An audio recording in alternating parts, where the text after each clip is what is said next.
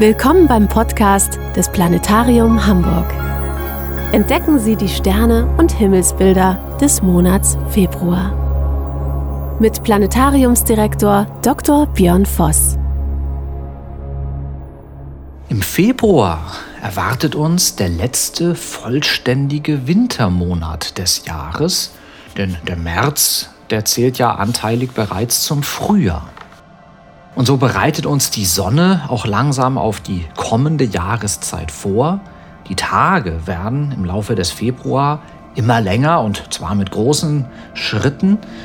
Zu Beginn des Monats ist der helle Tag vom Sonnenaufgang gegen 8 Uhr bis zum Sonnenuntergang gegen 5 Uhr nachmittags neun Stunden lang und die dunkle Nacht vom Ende der Abend bis zum Beginn der Morgendämmerung elf Stunden lang. Zum Monatsende dagegen ist es genau umgekehrt. Da hat sich also mit großen Schritten die Tageslänge geändert. Sie beträgt nun elf Stunden vom Sonnenaufgang kurz nach 7 Uhr morgens bis zum Sonnenuntergang gegen 6 Uhr abends. Und die dunkle Nacht ist ihrerseits kürzer geworden und ist jetzt nur noch neun Stunden lang am Ende des Februar. Das Ende des Februar hat eine Besonderheit in sich in diesem Jahr. Der Februar ist 29 Tage lang. Wir haben also einen Schalttag in diesem Jahr 2024. Wie es die Regel sagt, in allen durch vier ganzzahlig teilbaren Jahren, also eben im Jahr 24, auch wieder im Jahr 28, haben wir diesen Schalttag. Das Jahr ist 366 Tage lang in diesem Jahr. Tatsächlich ist das natürlich alles Theorie und menschengemacht. In Wahrheit ist das Jahr, also der Lauf der Erde um die Sonne, immer gleich lang. 365 Tage, so lernt man in der Schule, dauert ein Jahr, aber auch das ist ja nur Theorie.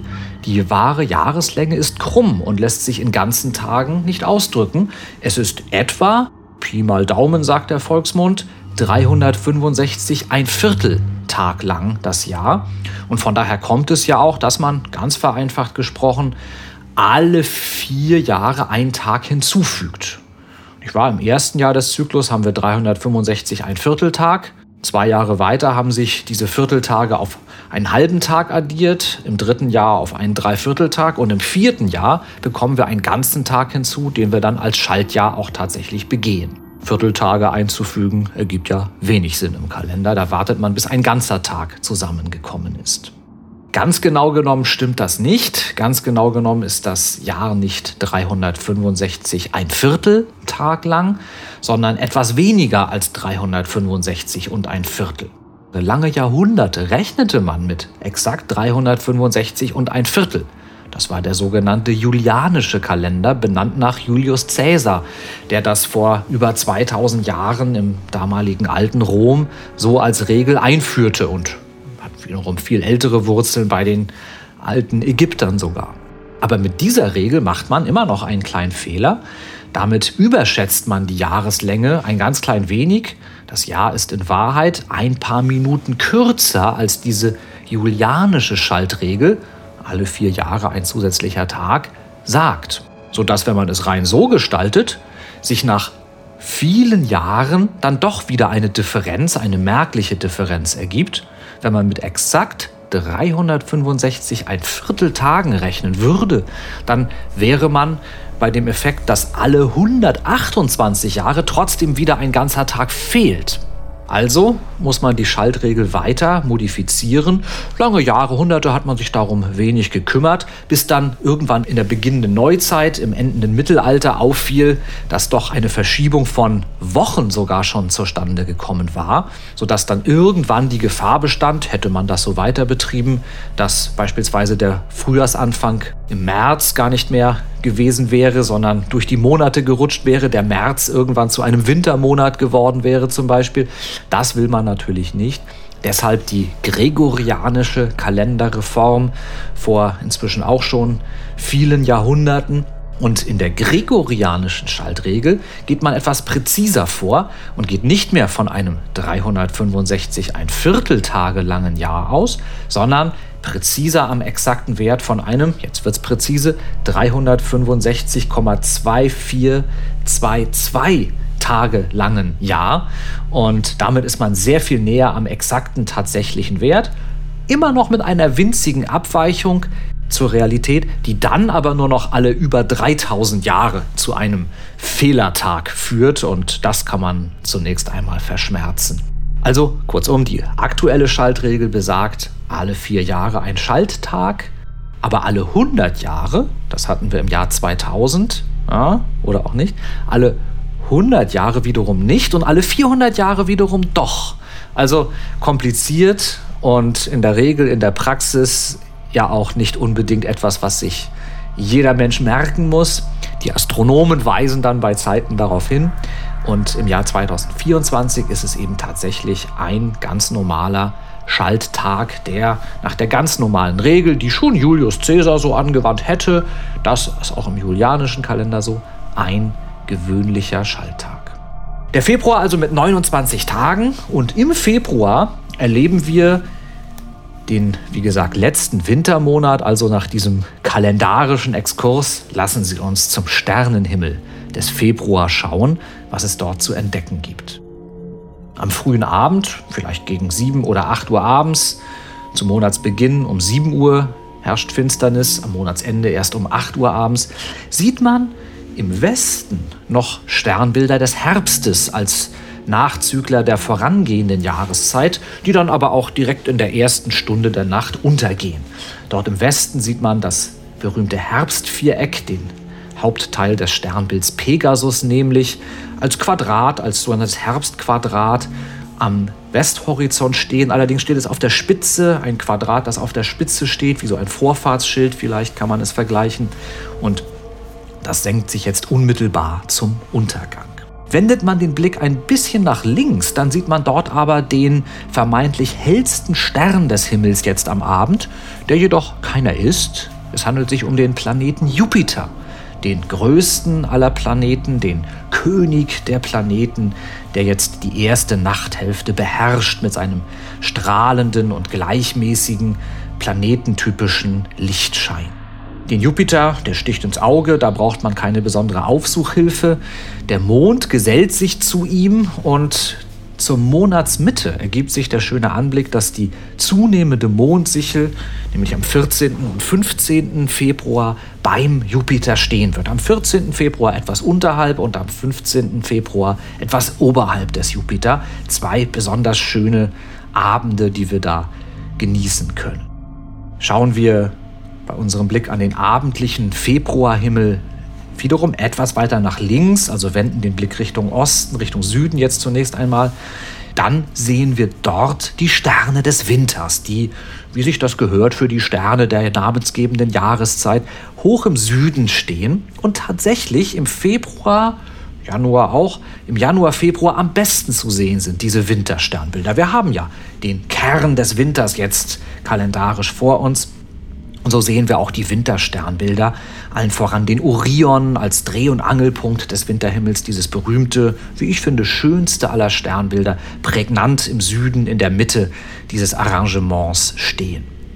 Der Orion fällt ins Auge durch die drei Sterne seines Gürtels, wie man sagt, die auffallen, da es drei etwa gleich helle Sterne sind, die genau in einer Reihe stehen wenn man also in etwa Richtung Süden blickt am Abend, dann kann man das gar nicht übersehen, diese drei Sterne des Gürtels des Orion. Der Orion ist ja eine menschliche Figur, eine Sagengestalt, ein Jäger aus der griechischen Sagenwelt. Und so hat er eben zwei Sterne, die die Schultern markieren oberhalb des Gürtels, zwei Knie- oder Fußsterne unterhalb des Gürtels und eben den markanten Gürtel selbst. Auch andere Kulturen haben sich hier eine menschliche Figur vorgestellt. Die alten Ägypter etwa den Gott Osiris. Das ist sehr naheliegend bei der Anordnung dieser Sterne des Orion, bei dieser auffälligen Konstellation. Aber der Gürtel kann mehr.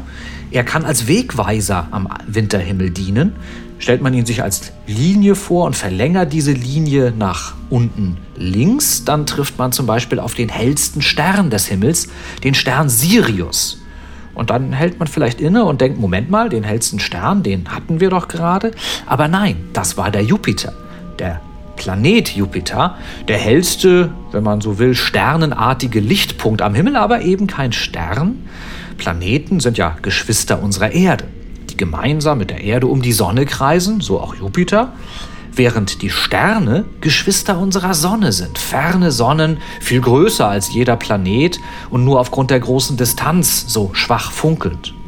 Und Sirius ist nun eben der hellste Fixstern, der hellste tatsächliche Stern und der hellste Himmelskörper außerhalb unseres Sonnensystems, den wir sehen, links unterhalb des Orion. Verlängert man die Gürtelsterne des Orion dagegen nach rechts oben in die andere Richtung, dann führt man den Blick ebenfalls zu einem besonders hellen Stern, weniger hell als der Sirius natürlich, Aldebaran, das Auge des Sternbilds Stier, ein rötlich leuchtender Stern, etwas orange-rötlich leuchtend, das funkelnde Auge des wütenden Stieres, so sagt man in der Sagenwelt. Der Orion und der Stier sind hier in manchen Himmelsdarstellungen in so einer Art Kampfszene als unmittelbar benachbarte Sternbilder verewigt. Allerdings ist der Stier ein Sternbild, das man weniger einfach erkennen kann als den Orion, bei dem die menschliche Figur sehr naheliegend ist. Beim Stier dagegen haben wir es eher mit einem Stierkopf zu tun. Der Stern Aldebaran als Auge, der V-förmige Sternenhaufen der Hyaden als der unmittelbare Schädel des Stieres, der Kopf und dann zwei ausladende Hörner, die daran nach links oben angesetzt sind. Das fällt auf. Der restliche Körper des Stieres ist durch sehr schwache Sterne nur schwer erkennbar. Eine Besonderheit sieht man dann aber doch, nämlich verlängert man die Linie des Oriongürtels Richtung Aldebaran noch weiter über den Aldebaran hinaus. Dann trifft man ein bisschen Abbiegen auf den Sternenhaufen der Plejaden, eine kleine malerische Sternengruppe, sechs, sieben, acht Sterne, die da sehr nah beisammen stehen und tatsächlich den Menschen aller Epochen, aller Kulturen als Besonderheit am Sternenhimmel aufgefallen sind.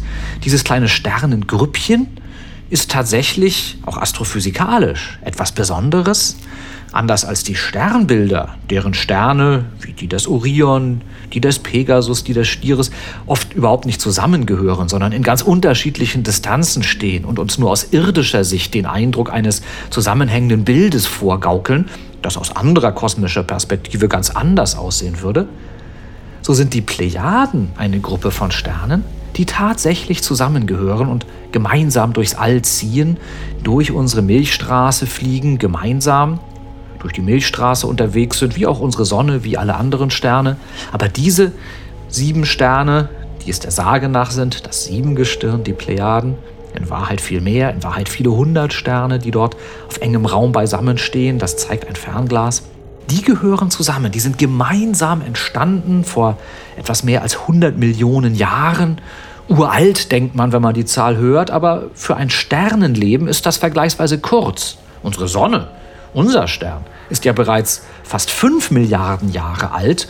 Im Vergleich sind diese Sterne des Sternengruppen, der Sternengruppe der Plejaden, also Kleinkinder, die dort im All unterwegs sind. Und so kann man diese Sternengruppe auch als Sternenkindergarten bezeichnen, die Plejaden. Diese Sterne nach ihrer Entstehung ziehen sie gemeinsam durchs All und dann in einigen weiteren Jahrmillionen wird sich diese Gruppe langsam auflösen und die Sterne werden ihre eigenen Wege gehen.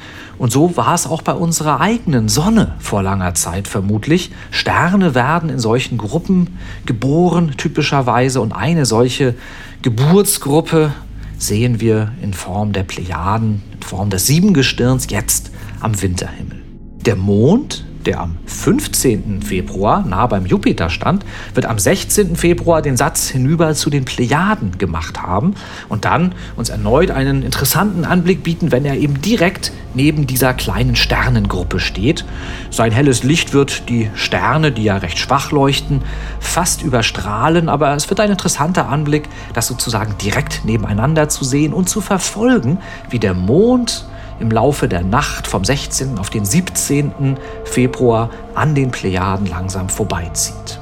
Die Plejaden sind weit entfernt, 400 Lichtjahre in dieser Maßeinheit der Astronomie. Der Sirius dagegen, der hellste Stern, den wir vorher erwähnt haben, der ist viel näher an uns zu finden. Der ist nur etwa acht Lichtjahre entfernt, also riesige Unterschiede haben wir dort im Kosmos. Und der Jupiter wiederum, den man ja noch sieht, der steht uns wiederum viel, viel näher.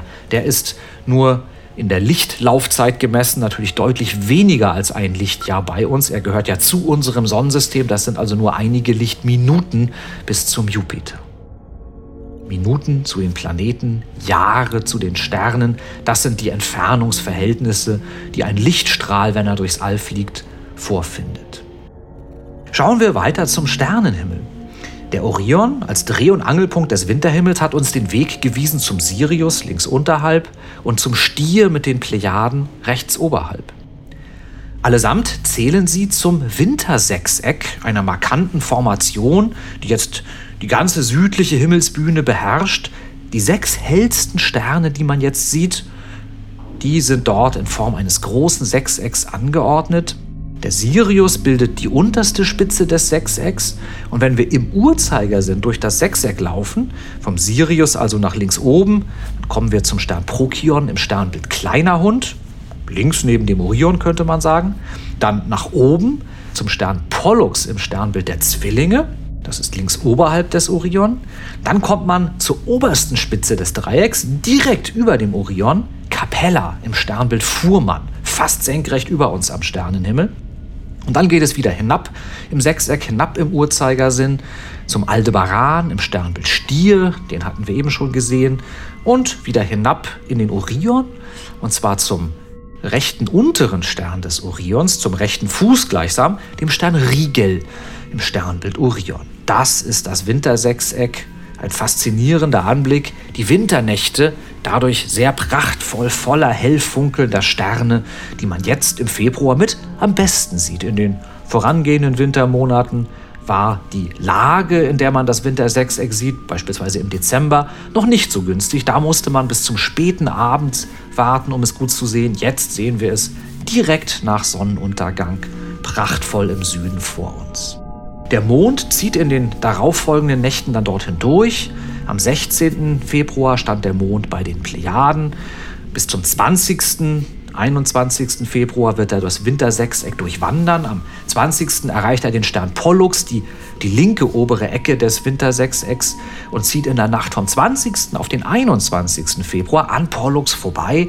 Und wenn man dann Lust hat, die ganze Nacht über wach zu bleiben, wahrscheinlich ist die Lust schwer zu motivieren. Aber wenn man das täte, dann könnte man sehen im Laufe der Nacht, wie der Mond langsam Stunde um Stunde an diesem Stern vorbeizieht und uns eindrucksvoll demonstriert, er ist unterwegs, der Mond. Einmal im Monat läuft er um die Erde, einmal im Monat durch alle Sternbilder entlang der sogenannten Ekliptik, des sogenannten Tierkreises, in der auch die Planeten unterwegs sind.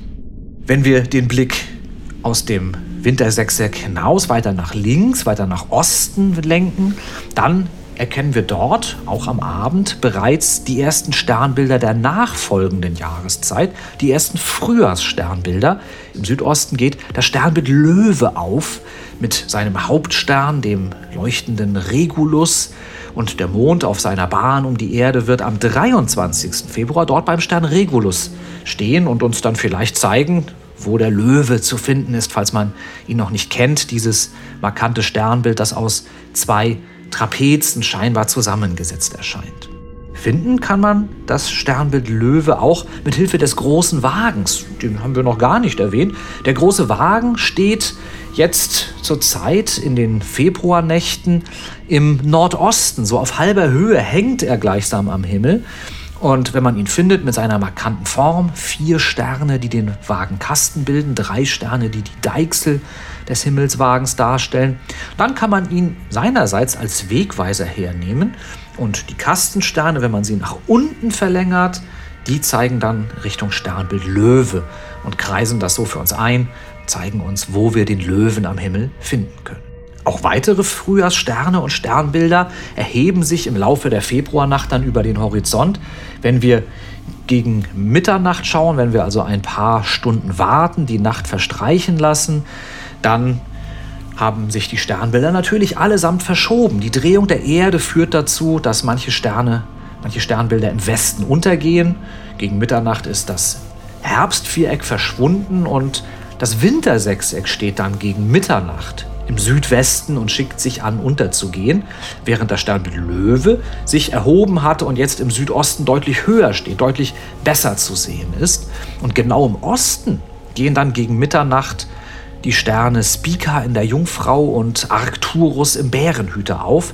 Sterne, die man findet, wenn man die Deichsel des großen Wagens als Wegweiser wählt. Also schauen wir noch einmal zum großen Wagen im Nordosten auf halber Höhe, wie gesagt. Dort sehen wir den Wagenkasten und die Deichsel des großen Wagens. Und wenn wir den Schwung der Deichsel verlängern, gut, dann weist das im Moment Mitternacht im Februar auf den Osthorizont. Und dort eben geht Arcturus im Bärenhüter, ein wenig bekanntes Sternbild, aber ein sehr heller Stern, der zweithellste, den man jetzt dann sieht nach Sirius am Osthorizont auf. Und das Ganze geht weiter im Laufe der Nacht. Bis in die frühen Morgenstunden verschiebt sich der Himmel noch einmal gewaltig weiter. In den frühen Morgenstunden ist selbst das Wintersechseck schon verschwunden und morgens sieht man jetzt bereits einen ausgeprägten Frühjahrshimmel. Das Wintersechseck, die Wintersternbilder sind verschwunden.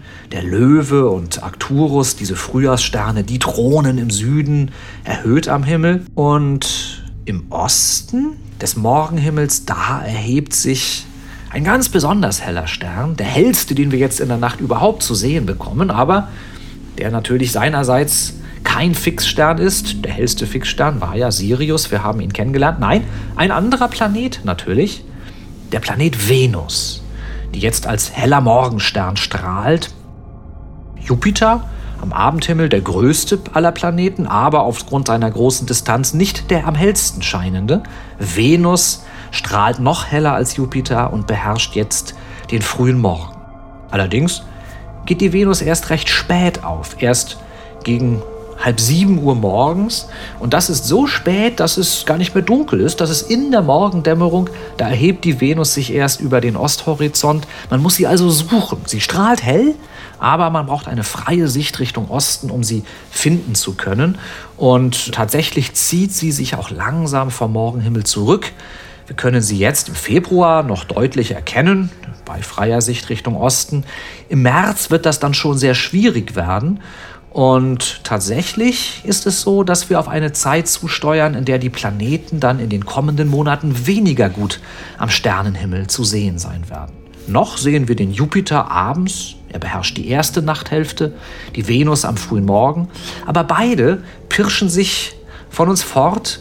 Beide werden nicht mehr lange am Sternenhimmel zu sehen sein. Die Venus verabschiedet sich dann im März, der Jupiter einen Monat später, sodass wir sozusagen jetzt noch einmal die Zeit genießen können, an einem schönen, dunklen Februarabend sowohl den Jupiter als auch morgens vielleicht die Venus zu sehen, die Wintersternbilder zu genießen, bevor sich die Himmelsbühne dann im März so weit verschieben wird, dass wir all diese prachtvollen Besonderheiten nicht mehr sehen können. Aber dafür wird es dann im März und den nachfolgenden Monaten im Frühjahr ganz andere Dinge zu entdecken geben.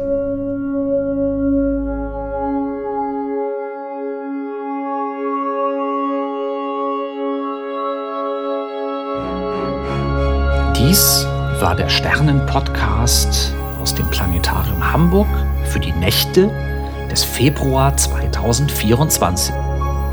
Immer klare Sicht wünscht Ihnen Ihr Björn Voss.